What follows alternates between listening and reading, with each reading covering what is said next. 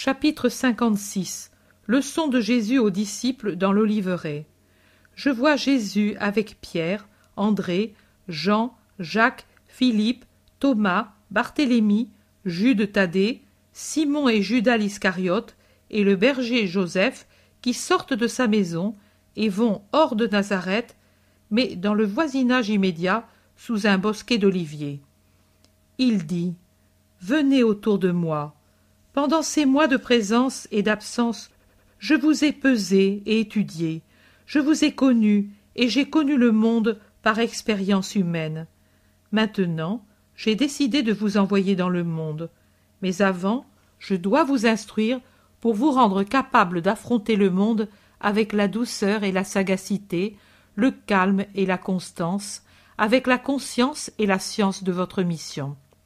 Ce temps de fureur solaire qui empêche de longues pérégrinations en Palestine, je veux l'employer à vous instruire et à former en vous des disciples. Comme un musicien, j'ai senti ce qu'il y a en vous de discordant, et je viens vous donner le ton pour l'harmonie céleste que vous devez transmettre au monde en mon nom. Je retiens ce fils, et il montre Joseph, car je lui délègue la charge de porter à ses compagnons mes paroles pour qu'il se forme là un noyau solide qui ne m'annonce pas seulement en faisant connaître mon existence, mais les caractéristiques les plus essentielles de ma doctrine. Je commence par vous dire qu'il est absolument nécessaire que vous vous aimiez et fusionniez ensemble. Qu'êtes-vous Des hommes de toute classe sociale, de tout âge et de toute région? J'ai préféré prendre des gens qui sont vierges en matière de doctrine et de connaissance, car je pénétrerai plus facilement en eux avec ma doctrine. Par ailleurs, vous êtes destinés à évangéliser des gens qui seront dans l'ignorance absolue du vrai Dieu. Je veux qu'en vous souvenant de leur primitive ignorance de Dieu, vous ne les dédaigniez pas et les enseigniez avec pitié, vous rappelant avec quelle pitié je les ai enseignés. Je sens venir en vous une objection. Nous ne sommes pas des païens, même si nous n'avons pas de culture intellectuelle. Non, vous ne l'êtes pas. Mais non seulement vous, mais même ceux qui parmi vous représentent les savants et les riches, vous vous êtes tous écartés dans une religion qui, dénaturée par trop de raisons, n'a de religion que le nom. En vérité, je vous le dis, que nombreux sont ceux qui se glorifient d'être des fils de la loi. Mais les huit dixièmes d'entre eux ne sont que des idolâtres qui ont embrouillé dans les nuages de mille petites religions humaines la vraie, la sainte éternelle loi de Dieu d'Abraham, de Isaac et de Jacob. Aussi, en vous regardant l'un l'autre, et vous aussi, pécheurs humbles et sans culture, et vous qui êtes marchands ou fils de marchands, officiers ou fils d'officiers, riches ou fils de riches, vous puissiez dire Nous sommes tous pareils, tous nous avons les mêmes lacunes, et tous nous avons besoin du même enseignement. Frères en nos défauts personnels ou nationaux, nous devons désormais devenir frères dans la connaissance de la vérité et dans l'effort pour la mettre en pratique. Voici, frères, je veux que ce soit là le nom que vous vous donniez l'un l'autre et que vous vous considériez comme tel. Vous êtes comme une seule famille. Quand est-ce qu'une famille est prospère et que le monde l'admire? Quand on y trouve l'union et la concorde. Si un fils devient l'ennemi de l'autre, si un frère nuit à l'autre, est-ce que la prospérité de cette famille peut jamais durer? Non. C'est en vain que le père de famille s'efforce de travailler, d'aplanir les difficultés et de s'imposer au monde. Ces efforts restent sans résultat, car les ressources s'effritent, les difficultés augmentent. Le monde se moque de cet état de procès perpétuel qui émiette les affections et les biens, qui uni était puissant contre le monde, en un tas de petits, de mesquins intérêts contraires, dont profitent les ennemis de la famille pour en accélérer toujours davantage la ruine. qu'il n'en soit jamais ainsi parmi vous. Soyez unis, aimez-vous, aimez-vous pour vous apporter une aide mutuelle, aimez-vous pour enseigner à aimer. Observez, même ce qui nous entoure nous enseigne cette grande force. Regardez cette tribu de fourmis qui accourt tout entière vers un endroit. Suivons-la, et nous découvrirons la raison de leur concours qui n'est pas inutile, vers un point déterminé. Voilà, une de leurs petites sœurs a découvert avec ses organes minuscules, invisibles pour nous, un grand trésor sous cette large feuille de radis sauvage. C'est un morceau de mie de pain tombé peut-être des mains d'un paysan venu pour soigner ses oliviers, ou bien des mains d'un voyageur qui s'est arrêté à l'ombre pour prendre sa nourriture, ou bien encore de celle d'un bambin joyeux courant sur l'herbe fleurie. Comment pouvait-elle à elle seule traîner dans sa tanière ce trésor mille fois plus gros qu'elle? Et voilà, elle a appelé une sœur et lui a dit Regarde et cours vite dire aux sœurs qu'il y a là de la nourriture pour toute la tribu et pour plusieurs jours. Cours avant qu'un oiseau ne découvre ce trésor et n'appelle ses compagnons et qu'il ne le dévore. Et la petite fourmi est accourue, essoufflée par les accidents du terrain, à travers les graviers et les herbes jusqu'à la fourmilière, et elle a dit Venez, une de nous vous appelle. Elle a fait une découverte pour toutes, mais toute seule, elle ne peut la charrier jusqu'ici. Venez. Et toutes, même celles qui, fatiguées du travail fait pendant toute la journée, se reposaient dans les galeries de la fourmilière, sont accourues, et même celles qui étaient en train de ranger les provisions dans les chambres de réserve. Une, dix, cent, mille, regardez. Elles saisissent avec leurs griffes, elles soulèvent en faisant de leur corps un chariot, elles traînent en appuyant leurs petites pattes au sol.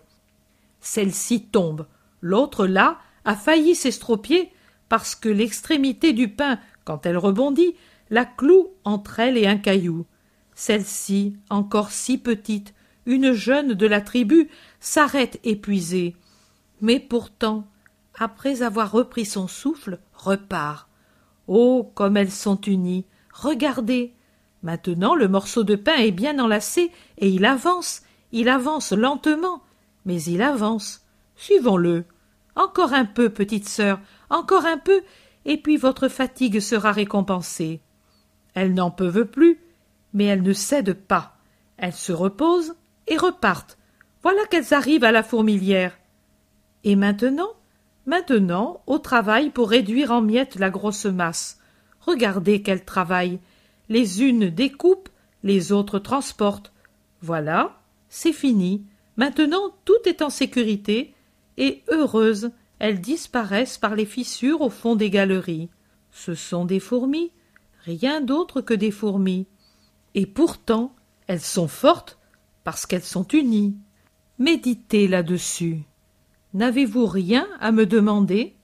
Je voudrais te demander, mais en Judée, nous n'y revenons plus? demande Judas Iscariote. Et qui le dit? Toi, maître, tu as dit que tu prépares Joseph pour qu'il instruise les autres en Judée. Y as-tu eu tant de mal pour ne plus y retourner? Que t'ont-ils fait en Judée? demande Thomas curieux et Pierre avec véhémence en même temps. Ah, alors j'avais raison de dire que tu en étais revenu fatigué. Que t'ont-ils fait, les parfaits, en Israël? Rien, ami, rien de plus que ce que je trouverai encore ici. Ferai-je le tour de la terre, j'aurai partout des amis mélangés à des ennemis. Mais, Judas, je t'avais prié de te taire. C'est vrai, mais je ne puis me taire quand je vois que tu préfères la Galilée à ma patrie. Tu es injuste, voilà. Même là-bas tu avais eu des honneurs. Judas. Judas. Oh. Judas. Tu es injuste en ce reproche. Et de toi-même tu t'accuses en te laissant gagner par la colère et l'envie. J'avais fait mon possible pour ne faire connaître que le bien reçu dans ta Judée, et sans mentir, j'avais pu avec joie parler de ce bien pour vous faire aimer, vous de Judée, avec joie, car pour le Verbe de Dieu, il n'existe pas de frontières, de régions, d'antagonisme, d'inimitié, de différence. Je vous aime tous, ô hommes, tous.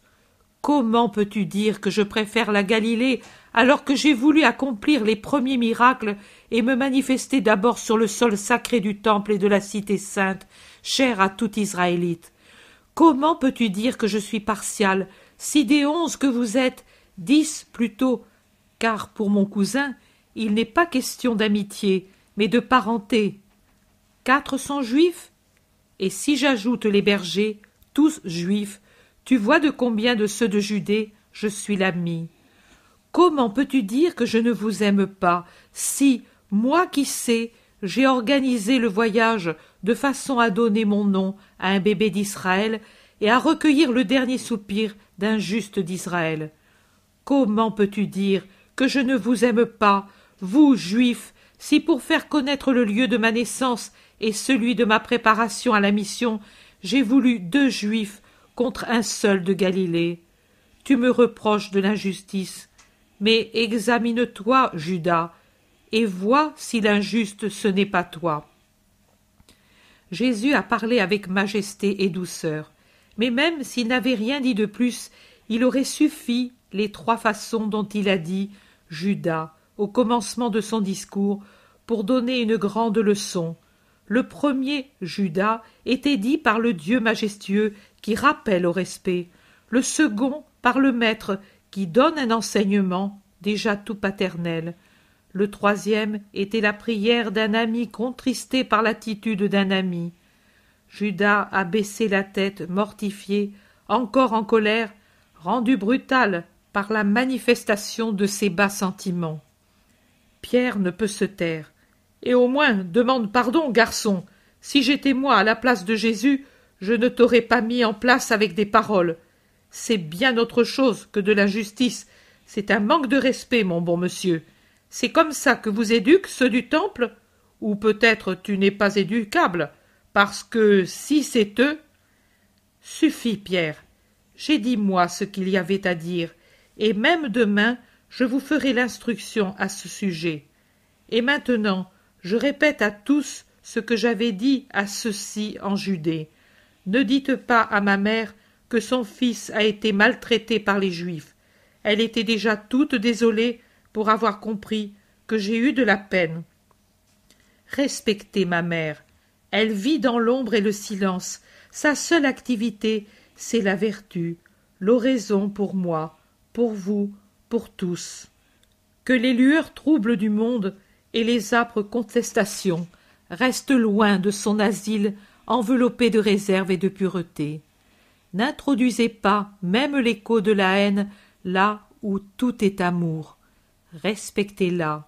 Elle est courageuse plus que Judith, et vous le verrez. Mais ne la forcez pas, avant l'heure, à goûter la lie que sont les sentiments des disgraciés du monde, de ceux qui ne savent pas, même d'une façon rudimentaire, ce qu'est Dieu et la loi de Dieu ceux de qui je vous parlais au début, les idolâtres qui se prennent pour des sages de Dieu et qui pour cette raison unissent l'idolâtrie à l'orgueil. Allons. Et Jésus reprend la route de Nazareth. Chapitre 57 Instruction de Jésus aux disciples près de la maison. Jésus instruit encore les siens qu'il a amenés à l'ombre d'un énorme noyer qui s'étend de sa place, dominant le jardin de Marie, et tout le long de celui-ci. La journée est sombre et l'orage très proche, et c'est pour cela, peut-être, que Jésus ne s'éloigne pas beaucoup de la maison. Marie va et vient de la maison au jardin, et chaque fois elle lève la tête et sourit à son Jésus assis sur l'herbe près du tronc et entouré par les disciples. Jésus dit je vous ai dit hier que ce qui avait provoqué une parole imprudente servirait de sujet aujourd'hui. Voici l'instruction. Pensez fermement, et que cela vous soit une règle de conduite, que rien de ce qui est caché ne le reste pour toujours. Ce peut être Dieu qui prend soin de faire connaître les œuvres de l'un de ses fils au moyen de ces signes miraculeux, ou bien il le fait par l'intermédiaire des justes qui reconnaissent le mérite d'un frère. Ce peut être aussi Satan, qui par la bouche d'un imprudent, je ne veux rien dire de plus, révèle des choses que les bons auraient préféré de les taire pour ne pas pousser au manque de charité. Et il déforme la vérité de façon à créer de la confusion dans les pensées. C'est ainsi que le moment vient toujours où ce qui était caché est connu. Maintenant, ayez toujours cela présent à l'esprit, que cela vous arrête sur la pente du mal, sans vous inciter par ailleurs à publier le bien que vous faites. Combien de fois on agit par bonté, par vraie bonté, mais par bonté toute humaine. Or, comme cette action n'est qu'humaine et procède d'une intention qui n'est pas parfaitement pure, on désire que cette action soit connue des hommes, on écume, on s'énerve de voir qu'elle reste inconnue, et on étudie des méthodes pour que ce bien soit connu. Non, mes amis, ce n'est pas ainsi. Faites le bien, et abandonnez-le au Seigneur éternel. Oh, lui saura, si la chose vous est profitable, de la faire connaître aussi aux hommes. Si au contraire la divulgation pouvait enlever toute valeur à vos actions entreprises dans un juste but par l'effet d'une résurgence d'orgueilleuse complaisance, voici qu'alors le Père la garde secrète, se réservant de vous en rendre gloire au ciel en présence de toute la cour céleste. Que celui qui voit une action ne la juge jamais sur les apparences, n'accusez jamais, car les actions humaines peuvent avoir parfois un aspect déplaisant et cacher des motifs louables. Un père, par exemple, peut dire à un fils paresseux et bambocheur Va-t'en. Cela peut passer pour de la dureté et une dérobade à ses devoirs de père. Mais il n'en est pas toujours ainsi. Son va-t'en est assaisonné d'un pleur bien amer, plus de la part du père que de celle du fils, et il est accompagné de la parole et du vœu qu'elle se vérifie. Tu reviendras quand tu te seras repenti de ta paresse. C'est même justice à l'égard des autres fils, parce que ce comportement empêche qu'un bambocheur dépense en débauche ce qui appartient aux autres, en plus de ce qui lui appartient. Cette parole serait mauvaise, au contraire, si elle venait d'un père qui, en faute, à l'égard de Dieu et à l'égard de ses enfants, dans son égoïsme, il se juge supérieur à Dieu et pense avoir des droits même sur l'esprit de son fils. Non, l'esprit appartient à Dieu, et Dieu ne violente pas la liberté de l'esprit de se donner ou pas. Pour le monde, les actes sont pareils, mais combien l'un est différent de l'autre. Le premier relève de la justice, le second d'un arbitraire coupable. Ne jugez donc jamais personne. Hier, Pierre a dit à Judas Quel maître as-tu eu? Qu'il ne le dise plus, que personne n'en accuse d'autre de ce qu'il voit dans quelqu'un ou en lui-même. Les maîtres n'ont qu'une seule parole pour tous leurs élèves. Comment se fait-il alors que dix deviennent justes et que dix deviennent mauvais? C'est parce que chacun y ajoute du sien, de ce qu'il a dans le cœur, et c'est cela qui incline vers le bien ou vers le mal. Comment peut-on alors accuser le maître d'avoir donné un mauvais enseignement si le bien qu'il cherche à inculquer est anéanti par l'excès de mal qui règne dans un cœur. Le premier facteur de réussite est en vous. Le maître travaille votre moi. Mais si vous n'êtes pas susceptible d'amélioration, que peut faire le maître? Que suis-je? Moi? En vérité, je vous dis que vous n'aurez pas de maître plus sage, plus patient et plus parfait que moi. Et pourtant, voilà que même de quelqu'un des miens on dira mais quel maître avait-il? Ne vous laissez jamais dominer, dans vos jugements, par des motifs personnels. Hier, Judas, par un amour exagéré de sa région, à estimer voir en moi une injustice envers elle. Souvent l'homme est influencé par ces éléments impondérables qui sont l'amour de la patrie ou l'amour d'une idée, et dévie de son but comme un alcyon désorienté. Le but, c'est Dieu, tout voir en Dieu pour y voir clair, ne pas mettre soi-même ni mettre autre chose au-dessus de Dieu. Et s'il arrive que quelqu'un se trompe, ô Pierre, ô vous tous, ne soyez pas intransigeants. L'erreur qui vous choque tant faite par l'un de vous, est-il bien sûr que vous ne l'avez jamais faite? En êtes-vous bien certain? Et en admettant que vous ne l'ayez jamais faite, que vous reste-t-il à faire? Vous devez remercier Dieu, et c'est tout. Et veillez, veillez tellement et continuellement pour ne pas tomber demain dans ce que, jusqu'à ce jour, vous avez évité.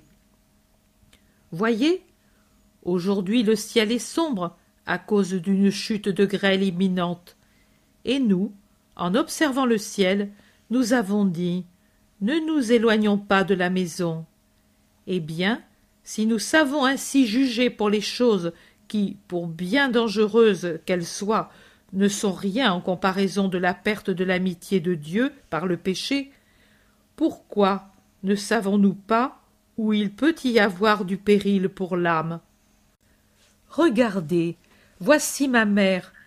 Pouvez-vous penser qu'il y ait en elle une tendance au mal Eh bien, Étant donné que l'amour la pousse à me suivre, elle quittera sa maison quand mon amour le voudra. Ce matin, elle m'en avait encore prié, car elle, ma maîtresse, me disait Parmi tes disciples, fais qu'il y ait aussi ta mère, fils. Je veux apprendre ta doctrine. Elle qui a possédé cette doctrine en son sein, et d'abord aussi en son esprit, par un don de Dieu, à la future mère de son Verbe incarné, elle a dit Pourtant, c'est à toi de juger si je puis venir sans avoir la possibilité de perdre l'union à Dieu, sans que ce monde dont tu me dis qu'il pénètre partout avec ses puanteurs puisse corrompre ce cœur, mon cœur qui a été, qui est et qui ne veut être qu'à Dieu. Je m'examine et autant que je sache, il me semble pouvoir le faire parce que et là elle s'est donnée sans y penser la plus haute louange.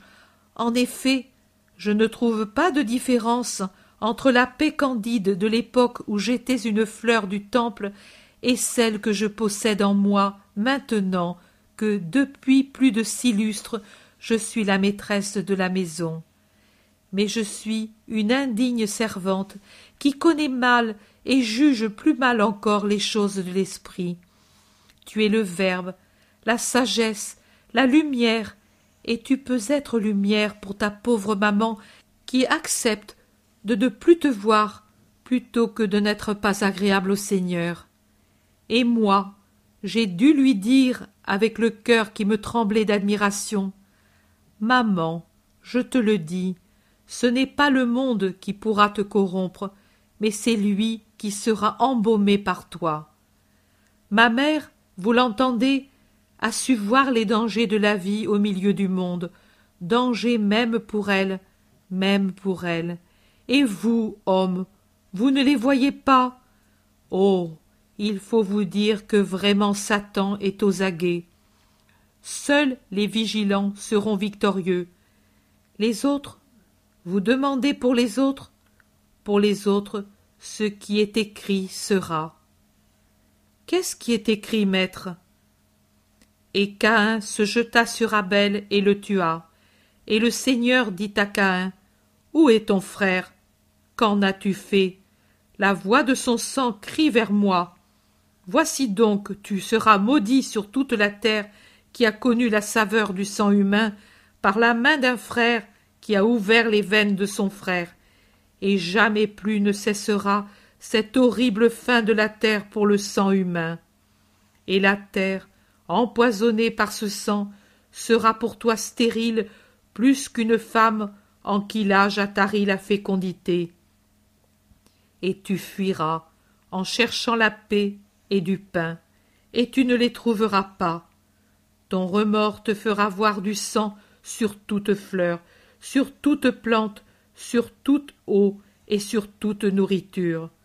Le ciel te semblera du sang, et du sang la mer, et du ciel et de la terre et de la mer te viendront trois voix, celle de Dieu, celle de l'innocent, celle du démon.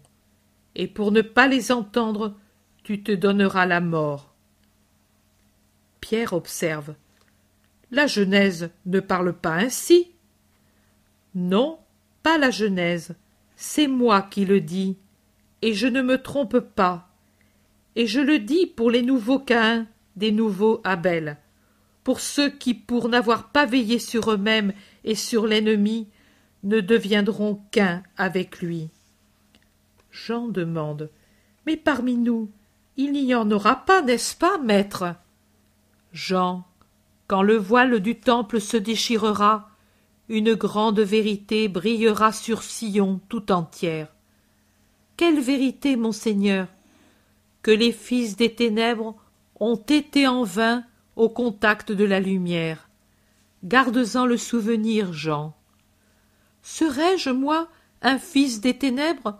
Non, pas toi. Mais rappelle-t'en pour expliquer le délit au monde. Quel délit, Seigneur Celui de Caïn? Non, celui-là était le premier accord de l'hymne de Satan. Je parle du délit parfait, l'inconcevable délit, celui que, pour le comprendre, il faut regarder à travers le soleil du divin amour et à travers l'esprit de Satan. Car seul l'amour parfait et la haine parfaite, seul le bien infini et le mal infini peuvent expliquer une telle offrande et un tel péché. Vous entendez? Il semble que Satan écoute et crie du désir de l'accomplir. Partons avant que le nuage n'éclate en éclairs et en grêle. Et ils descendent en courant et bondissant, en sautant dans le jardin de Marie, pendant que la tempête éclate avec violence. Chapitre 58 Instruction aux disciples avec la très sainte Marie dans le jardin de Nazareth. Jésus sort dans le jardin qui apparaît tout lavé par l'orage de la veille au soir, et il voit sa mère penché sur des petites plantes. Il la salue, il la rejoint. Comme il est doux leur baiser. Jésus entoure ses épaules de son bras gauche et l'attire à lui en la baisant sur le front à la naissance des cheveux. Et puis il s'incline pour que sa mère lui donne un baiser sur la joue. Mais ce qui complète la suavité de cet acte est le regard qui accompagne le baiser. Le baiser de Jésus est tout amour, avec pourtant quelque chose de majestueux et de protecteur.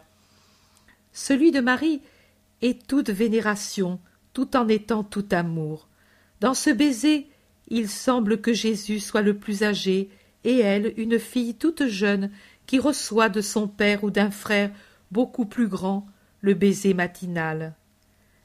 Tes fleurs ont-elles beaucoup souffert de la grêle d'hier soir et du vent de la nuit demande Jésus.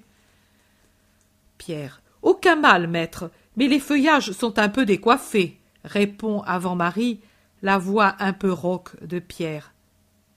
Jésus lève la tête et voit Simon Pierre qui, vêtu de la seule tunicelle, travaille à redresser des branches tordues en haut du figuier. Tu es déjà au travail? Eh, nous pêcheurs, nous dormons comme les poissons, à toute heure, en tout lieu, pourvu qu'on nous laisse en repos. On en prend l'habitude. Ce matin, à l'aube, j'ai entendu grincer la porte et je me suis dit Simon, elle est déjà levée. Allons, vite, va avec tes grosses mains lui donner de l'aide. Je pensais qu'elle songeait à ses fleurs pendant cette nuit toute venteuse. Et je ne me suis pas trompée. Et je les connais, les femmes. La mienne se retourne dans le lit comme un poisson dans le filet quand il y a la tempête, et elle pense à ses plantes. Pauvrette. Quelquefois je lui dis je parie que tu t'agites moins quand ton Simon bourlingue sur le lac. Mais je suis injuste, car c'est une bonne épouse. On ne dirait pas qu'elle a pour mère. Bien, tais-toi, Pierre. Il ne s'agit pas de cela. Ce n'est pas bien de murmurer et de faire imprudemment connaître ce qu'il est bon de taire. Vois-tu, maître, que même dans ma tête d'âne, ta parole est entrée? Jésus répond en riant. Tu dis tout de toi-même. Je n'ai plus qu'à approuver et à admirer ta science de jardinier. Marie dit. Il a déjà rattaché tous les sarments qui s'étaient détachés. Il a étagé le poirier trop chargé et passé des cordages par-dessous le grenadier qui ne s'est développé que d'un côté. Pierre répond. Bien sûr, il ressemble à un vieux pharisien. Il penche où ça lui plaît. Je l'ai arrangé comme une voile et je lui ai dit. Ne sais-tu pas que ce qui est juste est au juste milieu? Arrive ici, tête dure, pour ne pas rompre sous le poids. Maintenant, je suis après le figuier, mais par égoïsme. Je pense à l'appétit de tout le monde, figues fraîches et pain chaud. Ah. L'Antipas en personne n'a pas un si bon repas. Mais il faut y aller doucement, car le figuier a des branches tendres comme le cœur d'une fillette quand elle fait son premier aveu d'amour. Et moi je suis lourd, et les meilleures figues sont tout en haut. Elles se sont déjà ressuyées avec ce premier rayon de soleil. Elles doivent être délicieuses. Hé, garçon, ne t'arrête pas à me regarder. Réveille-toi. Passe-moi ce panier. Jean, qui sort de l'atelier, obéit, grimpe lui aussi sur le gros figuier. Quand les deux pêcheurs descendent, sont sortis aussi de l'atelier Simon le Zélote, Joseph et Judas l'Iscariote. Je ne vois pas les autres. Marie apporte du pain frais, des petites miches rondes de pain bis. Pierre, avec son coutelas, les ouvre et par-dessus ouvre les figues qu'il offre à Jésus et puis à Marie et aux autres. Il mange de bon appétit dans la fraîcheur du jardin resplendissant au soleil d'un matin serein, embelli par la pluie récente qui a purifié l'air. Pierre dit C'est vendredi. Maître, demain c'est le sabbat. Tu ne fais pas une découverte, observe l'Iscariote. Non, mais le maître sait ce que je veux dire. Je le sais. Ce soir nous irons au lac où tu as laissé la barque et nous ferons voile pour Capharnaüm. Demain j'y parlerai. Pierre est aux anges. Ils entrent en groupe. Thomas, André, Jacques, Philippe, Barthélemy et Jude Thaddée qui sûrement dorment ailleurs. On se salue. Jésus dit Restons ici réunis, ainsi il y aura encore un nouveau disciple. Maman, viens. On s'assied, qui sur une roche, qui sur un tabouret, en faisant cercle autour de Jésus qui s'est assis sur le banc de pierre contre la maison. À côté de lui, la mère, et à ses pieds, Jean qui a préféré rester par terre tout près. Jésus parle doucement et avec majesté comme toujours. À quoi comparer la formation apostolique? À la nature qui nous entoure. Voyez, la terre en hiver paraît morte, mais à l'intérieur les graines travaillent et la sève se nourrit d'humidité, gonflant les frondaisons souterraines. Je pourrais nommer ainsi les racines, pour en avoir une grande provision en vue des floraisons supérieures quand ce sera le temps des fleurs. Vous aussi, vous êtes comparable à cette terre hivernale, aride, dépouillée, grossière. Mais sur vous est passé le semeur, et il a jeté sa semence. Près de vous est passé le cultivateur, et il a défoncé la terre autour de votre tronc planté dans la terre dure. Dur et raboteux comme celle-là, pour que, aux racines, puisse arriver la nourriture à travers les nuages et l'air, afin de les fortifier pour les fruits à venir. Et vous avez reçu la semence et accepté le travail de la bêche, parce que vous avez la bonne volonté de porter du fruit dans le travail de Dieu. Je comparerai encore la formation apostolique à cet orage qui a frappé et versé les plantes et on l'a jugé une violence inutile. Mais regardez quel bien il a fait. Aujourd'hui, l'air est plus pur. Il a abattu la poussière et a tout rafraîchi. Le soleil est le même qu'hier, mais il n'a plus cette ardeur fiévreuse parce que ces rayons nous arrivent à travers des couches d'air purifiées et fraîches. La verdure, les plantes sont soulagées comme les hommes, car la propreté, la sérénité sont choses qui apportent la joie. Même les contrastes servent à atteindre une plus exacte connaissance et une plus grande clarté. Autrement, il ne serait que méchanceté. Et que sont les contrastes sinon des orages que provoquent des nuages de différentes espèces? Et ces nuages ne s'accumulent-ils pas insensiblement dans les cœurs avec des mauvaises humeurs inutiles, avec de petites jalousies, avec les orgueils fumeux? Puis vient le vent de la grâce pour purifier leur mauvaise humeur et ramener la sérénité. La formation apostolique est encore semblable au travail que Pierre faisait ce matin pour faire plaisir à ma mère, redresser, rattacher, étayer ou délier, selon les tendances et les besoins, pour faire de vous des forts au service de Dieu. Il faut redresser les idées fausses, maîtriser les prétentions charnelles, soutenir les faiblesses, modérer aux besoins les penchants, se libérer des servitudes et des timidités. Vous devez être libre et fort, comme des aigles qui, abandonnant le pic où ils sont nés, ne pensent qu'à voler toujours plus haut. Le service de Dieu, c'est le vol, les affections sont le pic. L'un de vous aujourd'hui est triste parce que son père voit venir la mort et parce qu'il s'en approche avec le cœur fermé à la vérité et à son fils qui la suit, plus encore que fermé, hostile. Encore ne lui a-t-il pas dit, l'injuste, Va-t'en, dont je parlais hier, en se proclamant lui-même supérieur à Dieu. Mais son cœur serré et ses lèvres closes ne sont pas encore capables seulement de dire Suis la voix qui t'appelle. Je ne prétendrai pas, moi qui vous parle, ni non plus son fils, devoir s'ouvrir ses lèvres pour dire Viens, et qu'avec toi vienne le Maître, et que Dieu soit béni pour avoir choisi dans ma maison un serviteur pour lui, en créant ainsi une parenté plus élevée que celle du sang avec le Verbe du Seigneur.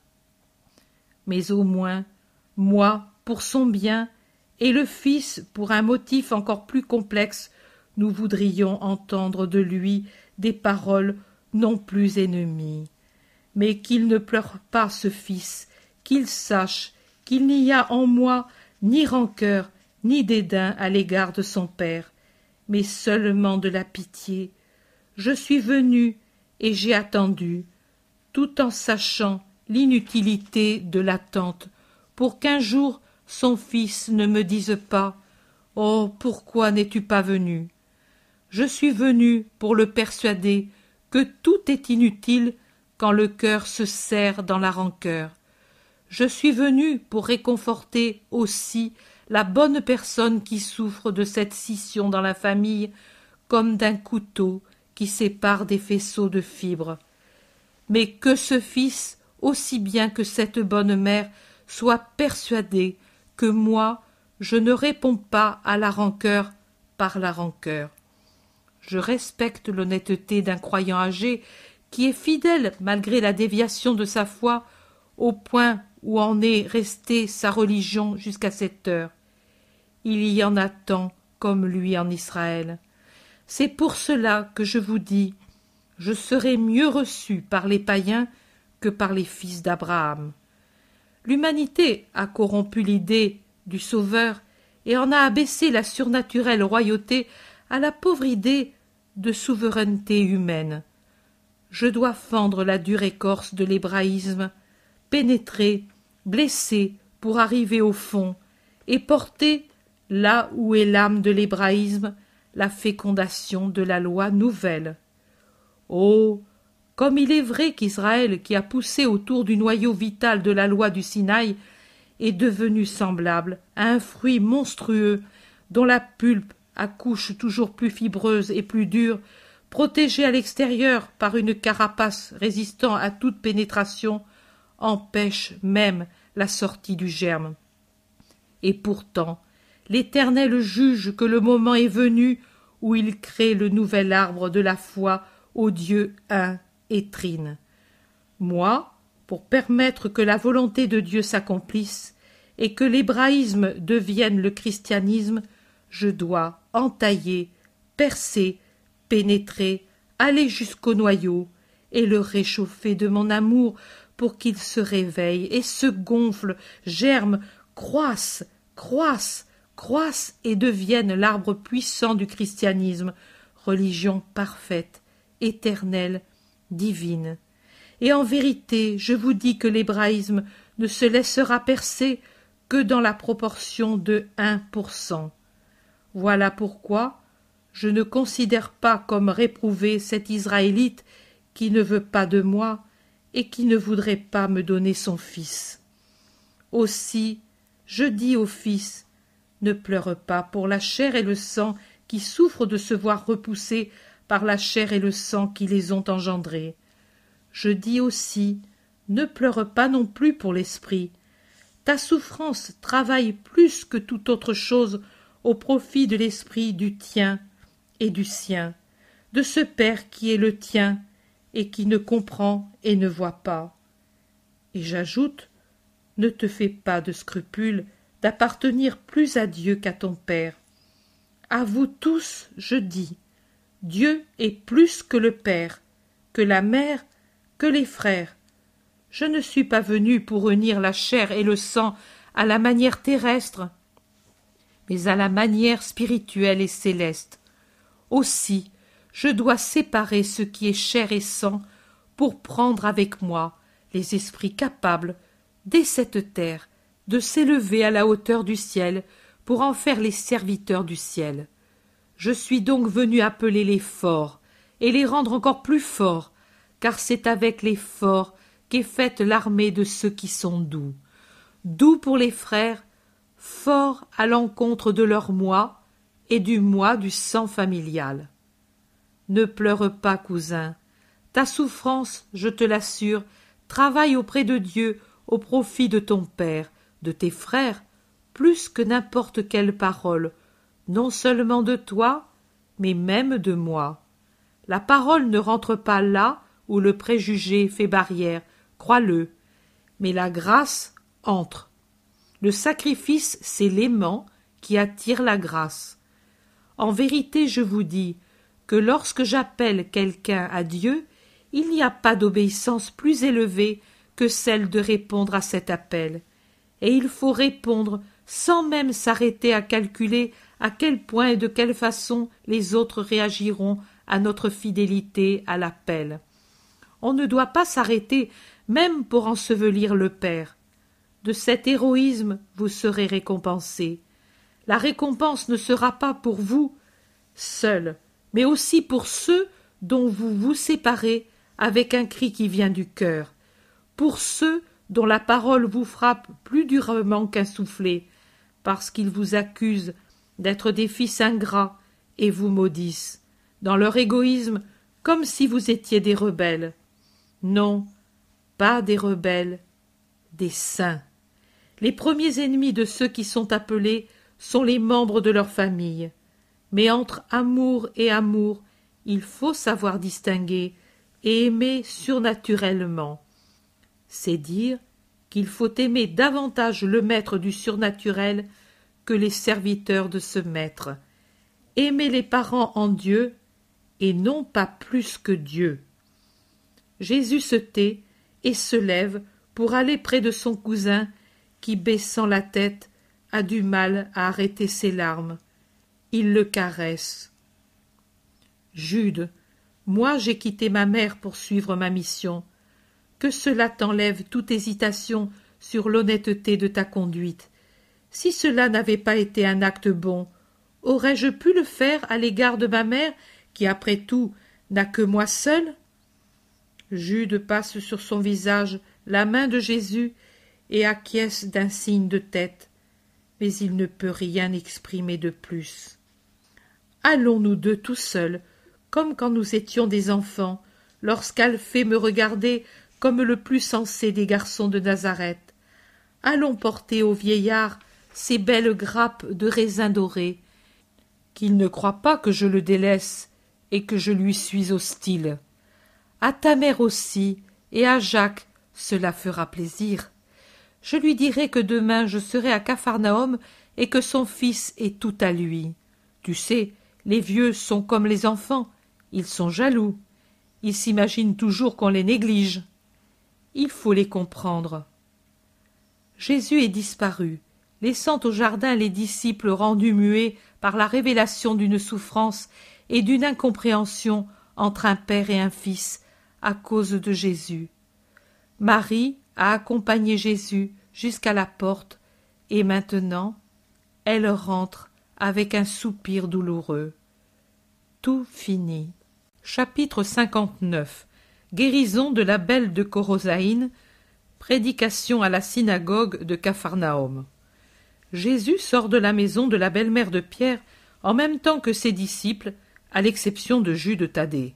C'est d'abord un garçon qui le voit et le fait savoir, même à ceux qui ne veulent pas le savoir. Jésus est sur la rive du lac, assis sur le bord de la barque de Pierre, et il est tout de suite entouré de citadins qui fêtent son retour. Ils lui font mille demandes. Jésus leur répond avec son insurpassable patience, souriant et tranquille, comme si tout ce bavardage était une harmonie céleste. Le chef de la synagogue vient aussi. Jésus se lève pour le saluer. Leur salut réciproque est plein de la solennité orientale. Maître, puis-je compter sur toi pour l'instruction au peuple? Certainement, si tu le désires, et le peuple aussi. Nous l'avons désiré tous ces derniers temps. Eux peuvent le dire. Le peuple, en effet, le confirme avec un nouveau cri. Et alors, au milieu de la soirée, je serai chez toi. Pour l'instant, partez tous. Je dois aller trouver quelqu'un qui me désire.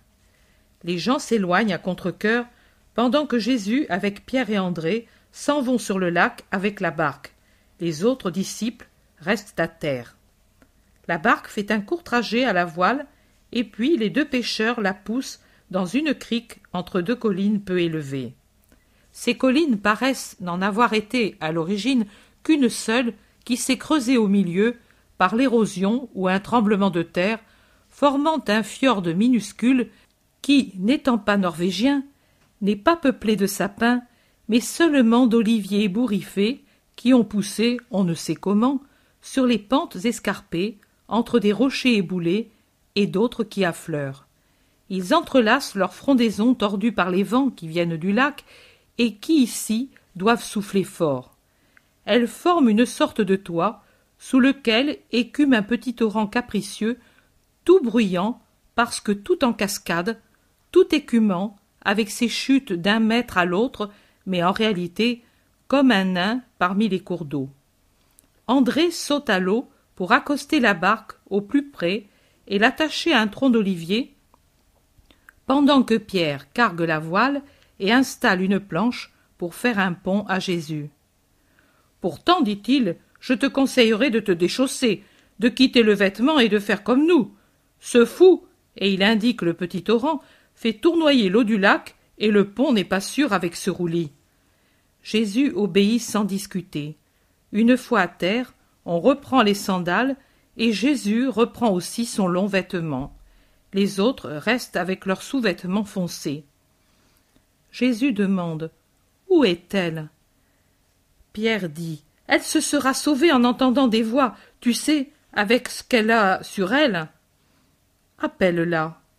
Pierre crie à haute voix Je suis le disciple du rabbi de Capharnaüm, et le rabbi est ici. Sors Personne ne donne signe de vie. André explique. Elle est méfiante.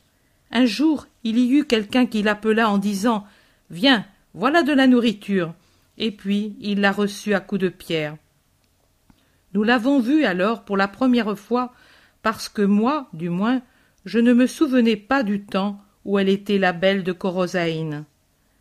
Et qu'avez-vous fait alors?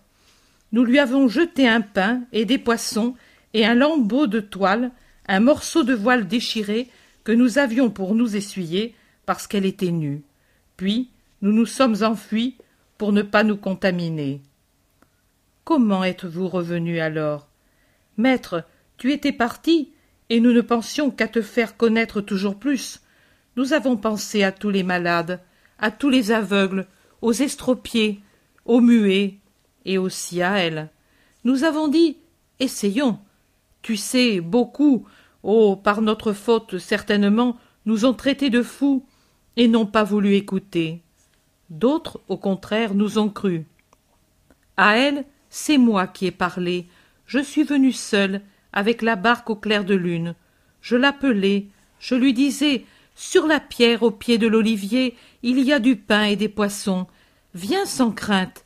Et je m'en allai. Elle devait attendre de me voir disparaître, car je ne la voyais jamais.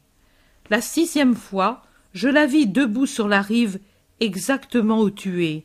Elle m'attendait. Quelle horreur. Je ne m'enfuis pas, car je pensais à toi. Elle me dit. Qui es tu? Pourquoi as tu pitié? Je lui dis. Parce que je suis disciple de la pitié. Qui est-il? C'est Jésus de Galilée. Et il vous enseigne à avoir pitié de nous? De tout le monde. Mais tu sais qui je suis? Tu es la belle de Corosaïne, maintenant la lépreuse. Et même pour moi, il y a de la pitié? Lui dit que sa pitié s'adresse à tous, et nous, pour être comme lui, nous devons avoir de la pitié pour tous. Ici, maître, la lépreuse a blasphémé sans le vouloir. Elle a dit Alors, lui aussi doit avoir été un grand pécheur. Je voulais lui dire Sois maudite à cause de ta langue. Mais je lui ai dit Non, c'est le Messie, le Saint de Dieu. Je ne lui ai pas dit autre chose parce que j'ai pensé. Dans sa détresse, elle ne peut penser à la miséricorde divine. Alors elle s'est mise à pleurer et elle a dit Oh, s'il est le saint, il ne peut, il ne peut avoir pitié de la belle. Pour la lépreuse, il pourrait, mais pour la belle, non. Et moi qui espérais?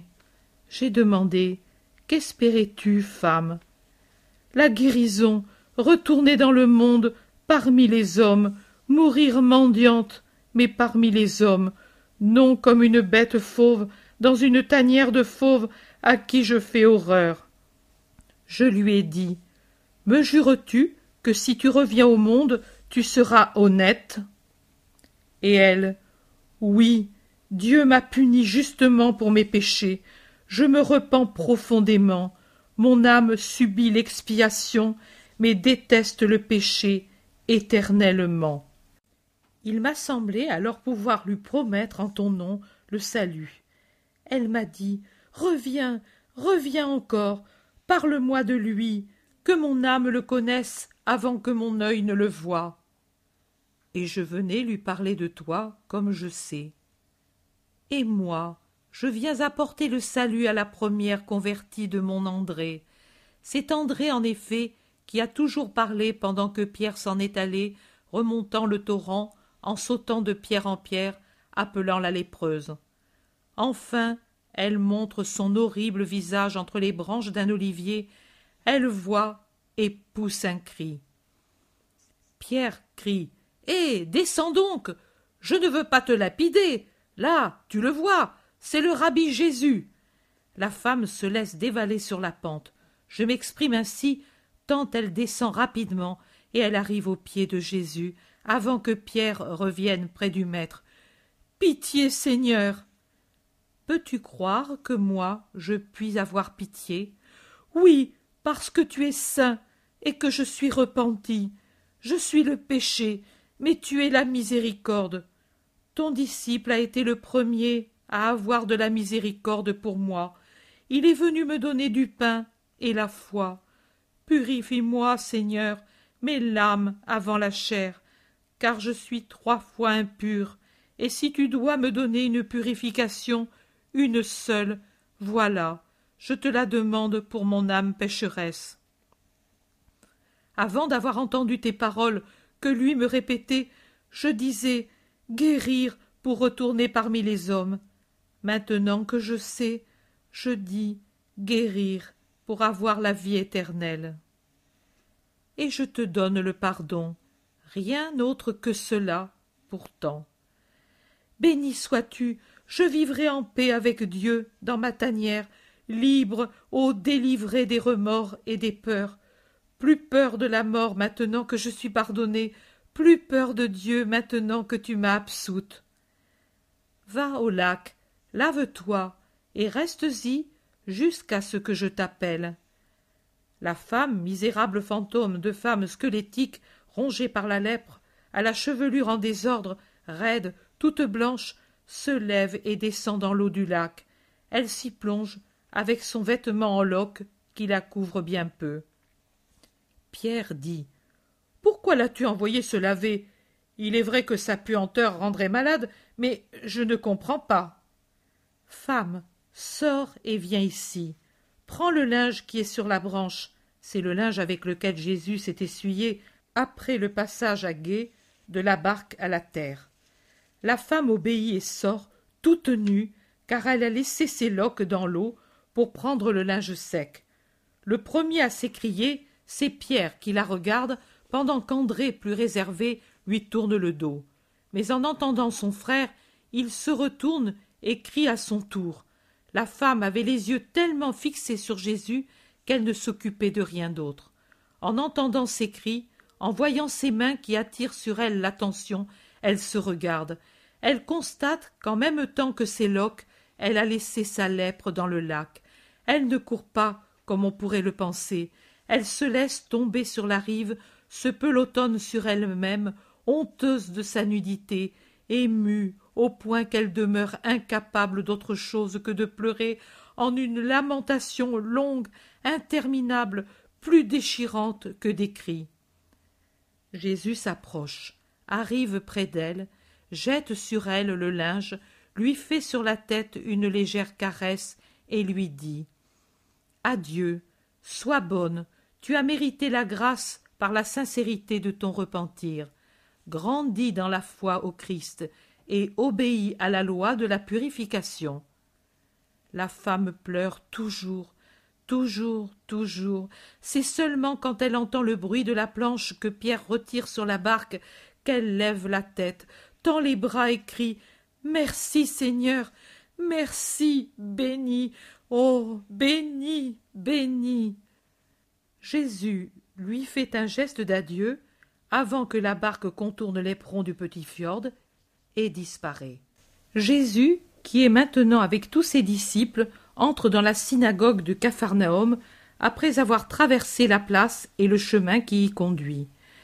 La nouvelle du nouveau miracle doit déjà s'être répandue, car il y a beaucoup de chuchotements et beaucoup de commentaires. Voilà que sur le seuil de la porte de la synagogue, je vois le futur apôtre Matthieu. Il est là, on dirait qu'il se demande s'il doit entrer ou sortir, je ne sais s'il est honteux ou ennuyé par tous les clins d'œil qui le désignent et même de quelque épithète peu agréable qu'on lui adresse.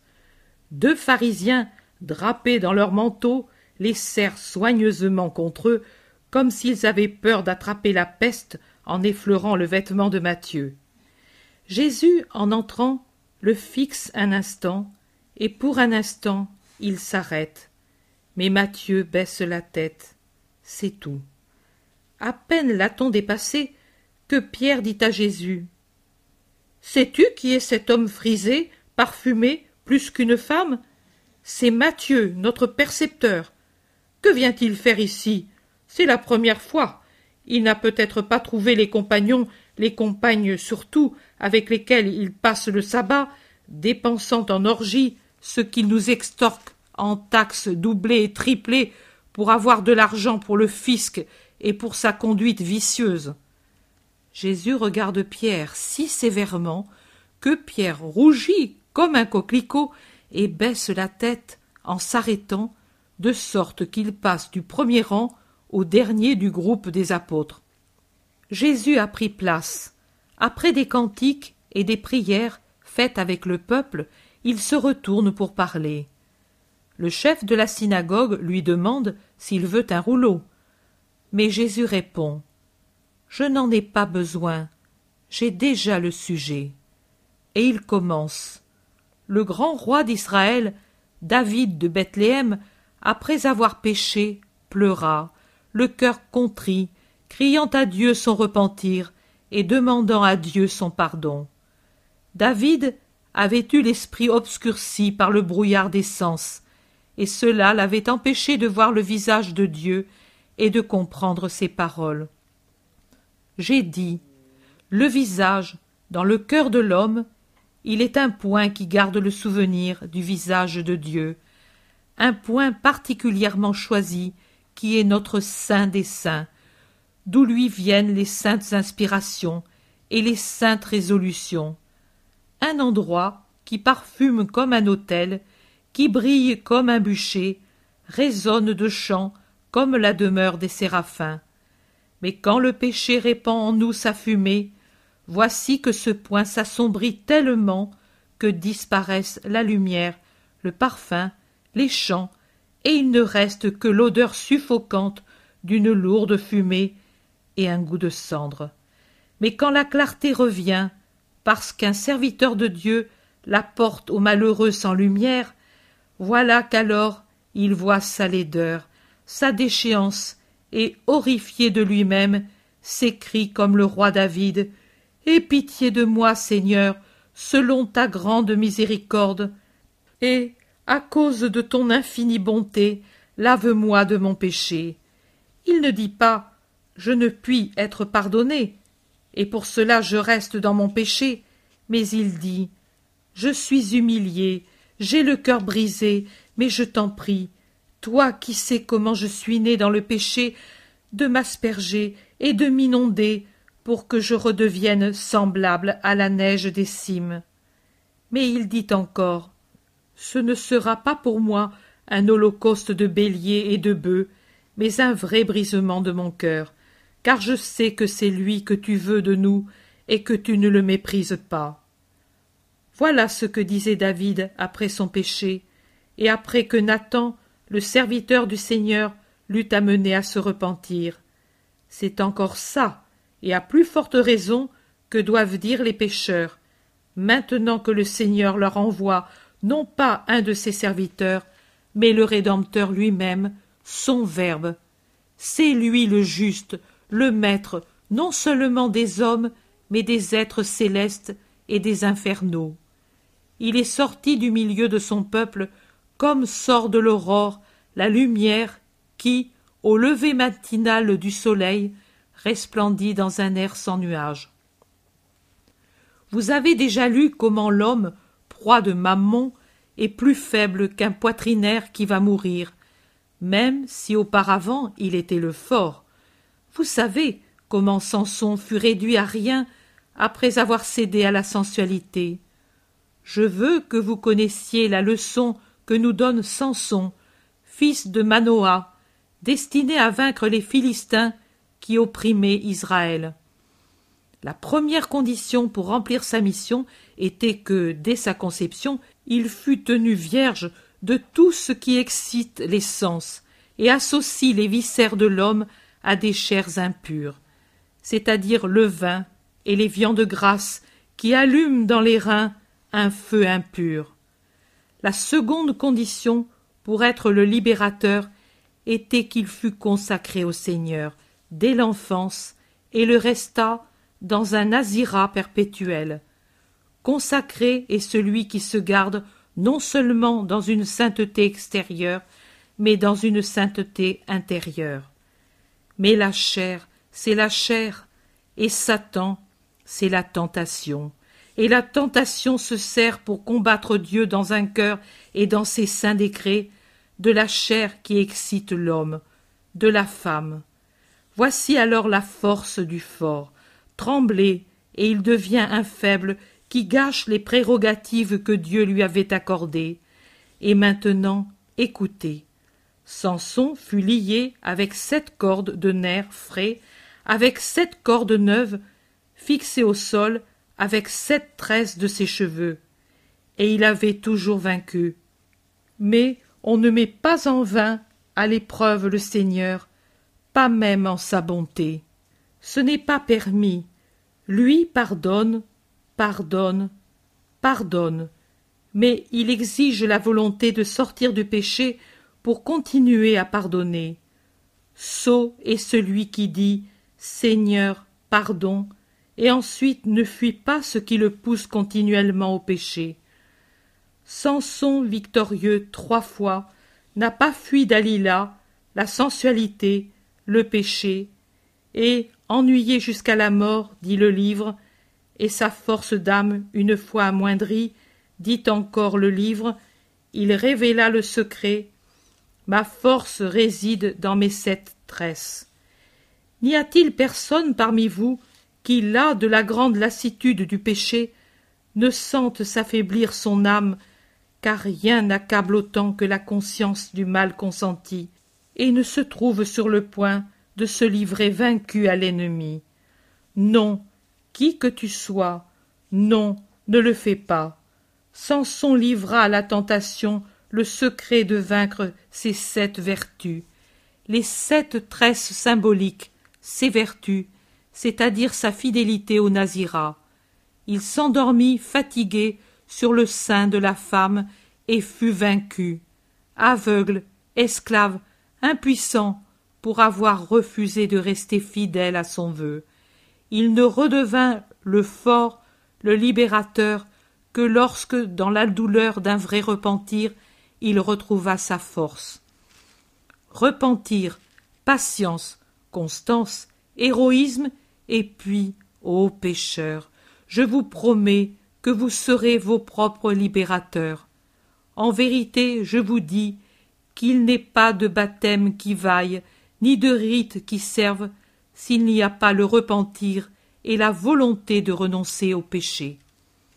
En vérité, je vous le dis, qu'il n'y a pas pécheur si grand qu'il ne puisse faire renaître par ses pleurs de repentir les vertus que le péché a arrachées de son cœur. Aujourd'hui, une femme, une pécheresse d'Israël, punie par Dieu de son péché, a obtenu miséricorde par son repentir. J'ai dit miséricorde. Ils en auront moins ceux qui n'en eurent pas pour elle, et sur la pauvre déjà punie s'acharnèrent sans pitié. Ces gens-là n'avaient-ils pas en eux la lèpre de leur faute Que chacun s'examine, et ait pitié pour mériter pour lui-même la pitié. Je vous tends la main pour cette repentie qui revient parmi les vivants, après avoir été relégué parmi les morts. C'est Simon de Jonas, pas moi, qui recueillera l'obole pour la repentie, qui, sur le point de quitter la vie, revient à la vie véritable. Et ne murmurez pas, vous les grands, ne murmurez pas. Je n'étais pas au monde quand elle était la belle. Vous, vous y étiez. Et avec cela, je n'ajoute plus rien. Tu nous accuses d'avoir été ses amants demande avec rancœur un des deux anciens. Que chacun considère son cœur et sa conduite. Pour moi, je n'accuse pas.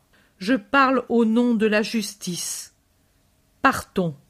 Et Jésus sort avec les siens. Mais Judas Iscariote se trouve retenu par deux hommes qui semblent le connaître assez. J'entends qu'ils disent Même toi, tu es avec lui. Est-il saint réellement? Iscariote a une de ces répliques imprévues. Je vous souhaite d'arriver au moins à comprendre sa sainteté. Mais pourtant c'est le sabbat qui l'a guéri. Judas rétorque. Non, il a pardonné le jour du sabbat. Quel jour est plus indiqué pour le pardon que le sabbat? Ne me donnez-vous rien pour celle qui a été rachetée? Nous ne donnons pas notre argent aux prostituées. C'est l'offrande pour le temple saint. Irrévérencieusement, Judas éclate de rire et les plante là pour rejoindre le maître. Jésus va rentrer dans la maison de Pierre qui est en train de lui dire Voilà, le petit Jacques, au sortir de la synagogue, m'a donné aujourd'hui deux bourses au lieu d'une, et toujours de la part de cet inconnu. Mais qui est-il, maître? Tu le sais Dis-le-moi. Jésus sourit. Je te le dirai quand tu auras appris à ne médire de personne. Et tout prend fin.